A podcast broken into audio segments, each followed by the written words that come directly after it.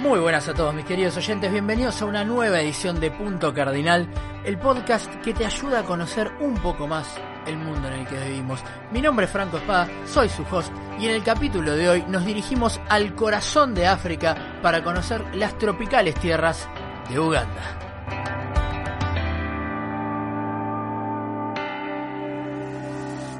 Bueno, primer capítulo en el que tenemos un país africano, primer capítulo en el que vamos al continente donde comenzó la raza humana, y en este caso vamos a hablar de la República de Uganda, un país de África Oriental que no tiene salida al mar, está en el en la parte más occidental, si se quiere, de lo que es esta región de África Oriental, un país que era una colonia inglesa, un país que limita a su sur con Ruanda y con Tanzania, al este tiene a Kenia, al oeste tiene a la República Democrática del Congo y a su norte se encuentra Sudán del Sur, como para ubicarnos. En Uganda viven 42 millones de personas y su capital y ciudad más poblada es Kampala, que está al sur, ahí a las orillas del lago Victoria, lago del cual también vamos a estar hablando más adelante. Los idiomas oficiales en Uganda son el inglés, esto tiene que ver con su pasado colonial, y el swahili. El swahili es un idioma muy común en, en África Oriental y que apuesto a que todos ustedes saben por lo menos el significado de una palabra en swahili. Hakuna Matata, por ejemplo. Uganda es una república presidencialista, eso quiere decir que, bueno, como como, todo como la mayoría de países de acá de Latinoamérica, es una república en la cual se elige un presidente, se divide en 111 distritos y su moneda oficial es el chelín ugandés, obviamente el chelín también haciendo referencia a su pasado colonial siendo un protectorado británico. Bueno, habiéndonos ubicado ya en el mapa podemos empezar a hablar de la geografía de Uganda. El territorio que abarca el estado de Uganda es una superficie de 241.000 kilómetros cuadrados pero de los cuales solo 200.000 son de tierra, los otros 41.000 son de agua, y esto tiene que ver con la inmensa cantidad de lagos y ríos que tiene Uganda, de los cuales el más grande es el lago Victoria, que comparte soberanía del lago en conjunto con Tanzania y con Kenia. La inmensa mayoría del territorio ugandés es una meseta que tiene una elevación media de 900 metros sobre el nivel del mar, pero no es la única elevación que tiene el país. Por ejemplo, al este están en las montañas Ruenzori, en donde está el punto más alto del país, que es el Monte Stanley, de 5.100 metros, o al este, donde están las montañas Virunga, donde se encuentra el Parque Nacional del Gorila de Gahinga. Vamos a hablar porque es también importante ese dato. Bueno, para tocar un poco la hidrografía, ya dijimos que Uganda es un país que no tiene salida al mar, sin embargo tiene una extensa hidrografía. Es un país sin salida al mar, pero con varios ríos que circulan su país que sí desembocan en el mar en una última instancia. Por ejemplo, hay varios afluentes del Nilo que recorren todo el país, por ejemplo el Nilo Victoria o el Nilo Blanco, y también es un país con grandes lagos. Por un lado tenemos el lago Kyoga, que está en el medio del país, forma parte del curso del Nilo. También tenemos el Albert, el lago Albert, que también forma parte del curso del río Nilo y que está en la frontera con la República Democrática del Congo, y el más importante, que es el lago Victoria, que lo mencionamos antes, que lo comparte con Tanzania y con Kenia, y que el lago Victoria es el segundo lago de agua dulce más grande del mundo, de ahí también su importancia. El bioma predominante en toda Uganda es la sabana, la sabana africana salvo a excepción de las selvas que se encuentran en las zonas montañosas que mencionamos antes. Como se podrán imaginar, el clima es tropical y húmedo, con días de 12 horas, y como Uganda, si lo ven en un mapa, está prácticamente en el Ecuador, no tiene las cuatro estaciones, sino que tiene una temporada lluviosa en donde pueden caer entre 1000 y 1500 milímetros de agua, como cualquier país tropical, digamos. Hablamos del Parque Nacional del Gorila de Gajinga. Bueno, no es el único parque nacional, ni muchísimo menos en Uganda. Uganda tiene un total de 712 áreas protegidas, que si sacamos los cálculos, son por kilómetros un 16% del territorio de Uganda son parques nacionales. Entre estos, el parque nacional más grande es el Parque Nacional de las Cataratas de Murchison, que tiene un total de 3.877 kilómetros cuadrados. Y ya que hablamos de parques nacionales, vamos a hablar de lo que particularmente a mí más me gusta, que es la fauna y la vida silvestre.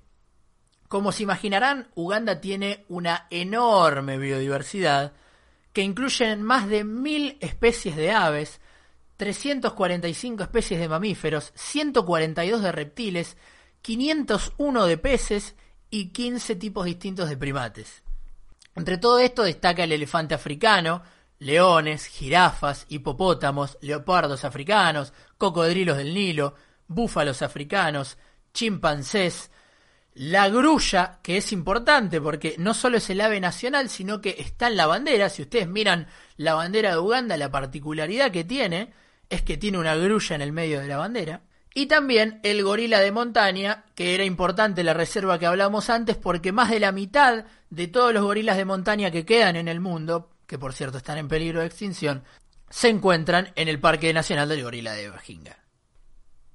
Bueno, una vez que ya sabemos cómo es la geografía de Uganda, una vez que recorrimos ya su hermosa vida silvestre y vida natural en general, podemos empezar a hablar de cómo fue la historia de la vida humana en el territorio de Uganda, que como todo tiene, vamos a ver que tiene partes bastante crudas. Los primeros pueblos en habitar el territorio de Uganda fueron los pueblos pigmeos. Eran unos pueblos prehistóricos de cazadores y recolectores, de los cuales se encuentran registros, se encuentran restos, pero no hay ningún registro escrito. Por eso estamos hablando de prehistórico, porque al no haber escritura siempre se habla de prehistoria. La historia comienza cuando comienza la escritura. Estos pueblos pigmeos se mantuvieron en la zona, viviendo de, de la tierra, pero de lo que encontraban a su paso, no, no tenían agricultura. Los primeros rastros de una civilización con escritura, agricultura, organización política y demás, se da con la colonización bantu, y es relativamente reciente en términos históricos. Los pueblos bantu llegan a la zona y se van a sentar más o menos, se estima entre hace 2000 y 1500 años. O sea, en términos históricos relativamente reciente. Como dijimos, los Bantu van a traer cultura, idioma, agricultura, van a traer la metalurgia, van a ser, van a, estos pueblos van a empezar a trabajar el hierro y además van a traer todo un nuevo sistema de organización política donde se van a empezar a formar distintos reinos en la región que van a perdurar hasta la llegada de los ingleses. Estos reinos se destacan en los reinos de Bunyoro Kitara, el reino de Ancole y el reino de Buganda, que estaba al sur sobre el lago Victoria, que era el reino más importante, y es el más importante porque además es de ahí donde sale el nombre de Uganda. Uganda significa Buganda en Swahili. Y vamos ahora a hablar de cómo se dan los contactos con el mundo exterior, si se quiere, con los europeos y con otros extranjeros. Pero antes que eso, también hay que aclarar que, lógicamente, estas tribus peleaban entre sí por poder de una manera también constante y había expansión militar, además de obviamente comercio, pero como en cualquier civilización del mundo, porque si no va a parecer que solamente el, destino de Uganda se, arruinó con la llegada de los europeos. Más allá de que yo soy un crítico de todo lo que fue la colonización y el tratamiento particular a algunas eh, tribus nativas, tampoco podemos creer ilusamente que la sociedad humana era perfecta antes de la llegada de los europeos, ¿no? En todos los territorios coloniales. En cualquier caso, el primer contacto se da con comerciantes árabes en el 1830. Treinta años después, en 1860, van a llegar los exploradores británicos, que ya habían registrado la zona, que ya habían tenido contacto, y es una zona, a ver, la zona de África Oriental es una zona que está en contacto con, ya, ya, todo lo que es el caudal del Nilo, tiene contacto con el Mediterráneo de, hace milenia. O sea, no particularmente Uganda, pero todo lo que es la zona de Etiopía tiene contacto desde las épocas del Imperio Romano. Pero bueno, los ingleses registran toda esta zona y la van a poner bajo su control en 1885, donde se da la conferencia de Berlín, la famosa conferencia de Berlín, donde las potencias europeas se reparten el territorio africano. Bueno, Uganda va a formar parte del territorio de África Oriental británico, que en un principio va a estar administrado por la Compañía Británica de África Oriental. En un principio no estaba administrado directamente por el gobierno británico, sino por una compañía. Y esto vamos a ver que es algo, era algo muy común en la época colonial. En el capítulo de Canadá vimos cómo la bahía de Hudson estaba administrada por, por una compañía también privada. Se me ocurre, por ejemplo, en las Indias estaban las compañías de las Indias Orientales. Era muy común dejar el territorio colonial a manos de una compañía. Esto de que la administren estados va a ser algo más reciente. La Compañía Británica de África Oriental no va a tener mucho éxito de cualquier forma. Y Uganda se va a convertir en un protectorado oficial en 1894, o sea, seis años después de la administración de, de la compañía británica, va a ser un vasallo directo del imperio británico, en donde va a haber una adición pacífica en muchos casos, como lo es el reino de Uganda, y en otros obviamente va a haber una conquista militar del territorio. Pero en la mayoría de los casos la adición fue pacífica porque básicamente los británicos lo que hacían era mantener el sistema político, mantenían a los reyes locales, como por ejemplo el reino de Uganda, les daban poder, mientras ellos sean vasallos de la corona y paguen impuestos y den lugar a que Inglaterra pueda explotar sus recursos naturales, no hay problema, mantener tu idioma, mantener tu régimen político, y es más, en muchos casos incluso aumentaban el poder de los líderes locales como una forma de, de para poder tener ellos mejor control, porque qué mejor manera de que de ser controlados por uno de los tuyos. Entonces, el sistema político lo van a dejar bastante intacto y Uganda va a ser un protectorado británico, o sea, legalmente estaba bajo la protección de la corona británica. La cuestión es que va a, va a seguir siendo un protectorado hasta 1962, pasada la Segunda Guerra Mundial, ya en un periodo total de descolonización. Va a ser una independencia bastante pacífica, en donde Uganda va a independizarse y va a formar parte de la Commonwealth de toda la mancomunidad de naciones que eran ex colonias británicas, como vimos en el capítulo de Canadá. Y ya entonces entramos a la historia moderna de la Uganda independiente. Como todos los países que eran colonias y logran su independencia, al independizarse siempre hay una gran incertidumbre porque surge la pregunta de ¿qué hacemos ahora? ¿No? ¿Cómo, cómo armamos el sistema político?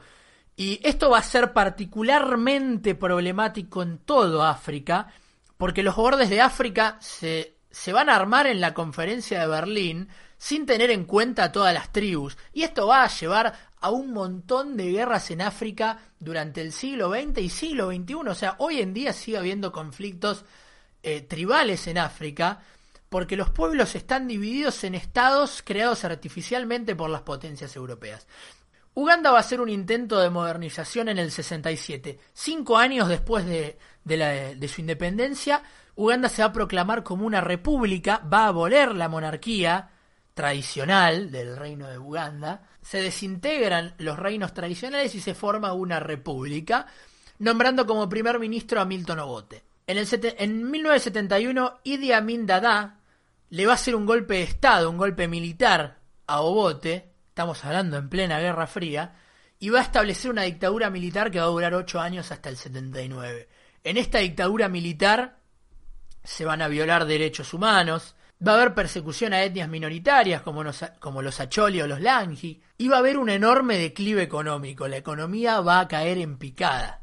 En el 79 termina la llamada Guerra de Liberación, librada por exiliados ugandeses con apoyo del gobierno tanzanio, y se va a restituir la república. Sin embargo, el clima caliente político no va a acabar ni muchísimo menos con la restitución de la política, porque las rivalidades entre los clanes siguen y se va a dar un nuevo golpe de Estado a Obote, el mismo primer ministro, en el 85, pero que va a durar solo hasta el 86. En el 86 se vuelve a restituir la República Ugandesa y se da un proceso de liberalización de la política, de mayor inclusión, de mayor democracia, de dar mayor libertad a la prensa, Uganda entra al FMI donde se va a endeudar bastante y, va a entrar a todos los años 90, auge del neoliberalismo, donde la situación no va a ser mejor en Uganda. Por ejemplo, en el 96 va a participar al lado de su vecino Ruanda en la guerra del Congo y a día de hoy sigue apoyando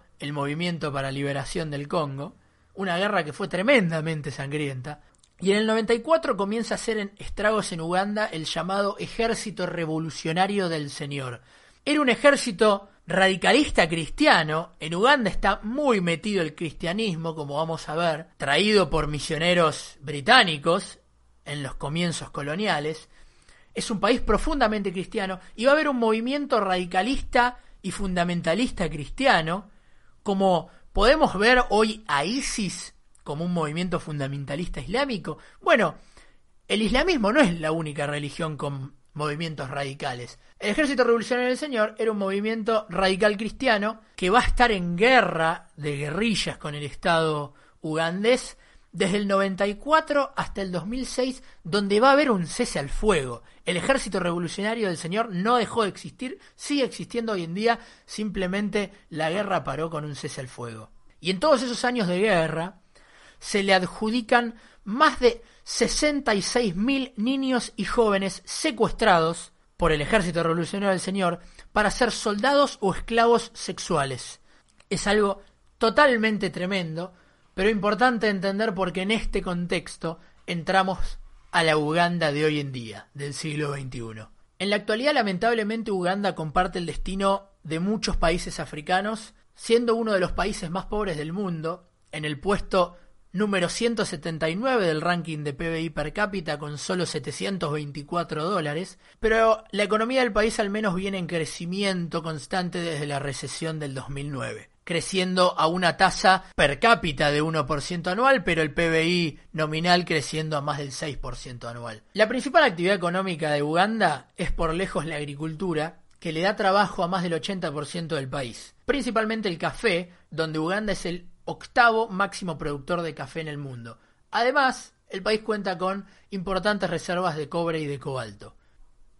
Uno de los grandes problemas que tiene el país es su alta tasa de, analfabetismo. Solo un 62% de la población está alfabetizada y Uganda busca combatir esto con un gasto particularmente alto en educación, que durante la década del 2000 fue el 5% del PBI, ahora bajó un solo 2,2%, y en general busca estabilizar el país y atraer mayores inversiones extranjeras. Para esto mantiene relaciones diplomáticas con varios países, entre los cuales se destacan Rusia, el Reino Unido y Estados Unidos, además de relaciones diplomáticas con sus vecinos.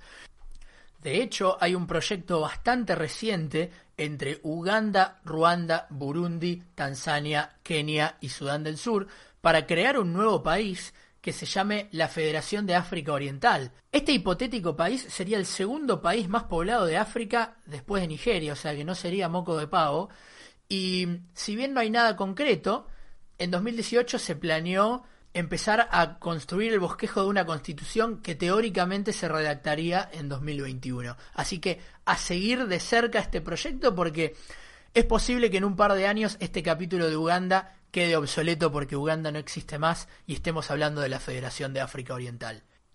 Bueno, vamos a hablar un poco de la demografía del país. Como dijimos, es un país con solo un 62% de alfabetismo, donde la esperanza de vida es particularmente baja, solo 44 años, y es un país donde la etnia predominante son las que derivan de los pueblos bantu. Un 91% del país tiene una ascendencia de los bantu, de las cuales hay varias subetnias, y hay otro 9% que comparten otros grupos étnicos, otros africanos, no africanos, blancos, europeos, asiáticos, etc. En temas religiosos, como se imaginarán, la inmensa mayoría es cristiana, donde están equitativamente distribuidos entre un 33% de católicos y un 33% de protestantes. También hay una gran cantidad de musulmanes en el país, como es típico en esa región de África Oriental, un 16% de musulmanes, y hay un 18% de la población que continúa teniendo creencias indígenas eh, nativas africanas. La influencia de la religión en Uganda es importante, como se imaginarán y como estuvimos hablando, eh, a tal punto de que es un país socialmente altamente conservador, es uno de los países donde la homosexualidad sigue siendo ilegal, y no solo eso, sino que en 2012 hubo un proyecto de ley para que haya pena de muerte para la homosexualidad. El proyecto de ley fue anulado básicamente por la presión internacional que se dio y por toda la repercusión que tuvo la prensa internacional cuando se dio a conocer este proyecto de ley.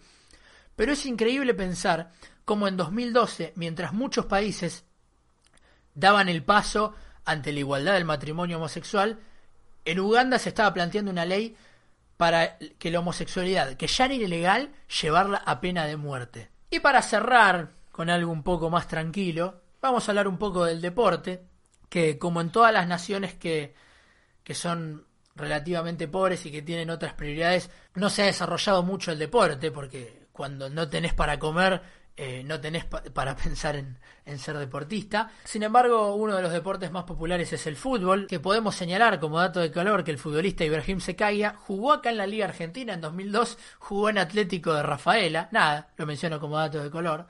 Y además, en los Juegos Olímpicos, eh, Uganda supo obtener dos medallas de oro en toda su historia, ambas en atletismo. Y así terminamos el capítulo de hoy donde vimos un recorrido a nuestro primer país africano, vimos su inmensa geografía, sus lagos, su gran biodiversidad, recorrimos una historia que tiene grandes momentos negros, pero que esperamos que en, en los años venideros vaya mejor y todos los indicadores parecen mostrar que el futuro de Uganda parece ser más brillante en el futuro. Esto fue todo por hoy. En el capítulo que viene ya nos vamos a ir para Oceanía. Mi nombre es Franco Espada, soy su host y nos vemos en el próximo capítulo de Punto Cardinal.